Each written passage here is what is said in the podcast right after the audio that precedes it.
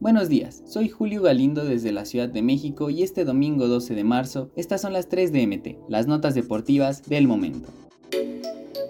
Los traen de hijos. América vence a Tigres y alarga paternidad. Tigres sigue sin convencer y sin jugar bien. Se toparon con un rival importante en la Liga MX que terminó por exhibirlos. América jugó mejor sus piezas y mantuvo la racha de 8 triunfos sobre el conjunto de la UANL, con quienes no pierden desde el 2019. Tras caer 2-0 ante las Águilas, los dirigidos por Marco Antonio Ruiz están en segundo lugar con 21 puntos, mientras que los de Fernando Ortiz son cuartos con 20 unidades.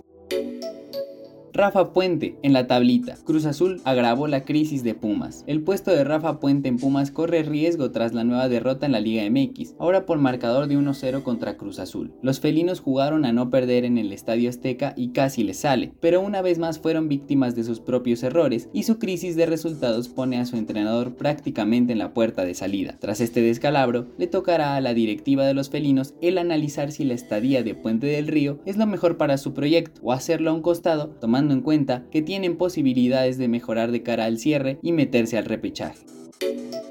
Tigres Femenil, en riesgo de caer en el peor torneo de su historia. Tigres Femenil cayó este fin de semana ante Cholas y llegó a tres derrotas en el Clausura 2023, por lo que está en riesgo de conocer su peor torneo en su breve historia. Y es que las Amazonas nunca han perdido más de tres partidos en una campaña, y ahora que han caído con Juárez, Pachuca y Tijuana, puede darse otra derrota, ya que le quedan encuentros complicados por disputar. América, Rayadas, Cruz Azul, Mazatlán, Necaxa, Chivas, Querétaro y Santos son las escuadras que tienen tienen pendientes en el clausura y de estas ya han caído ante cuatro desde que se inició la Liga MX femenil.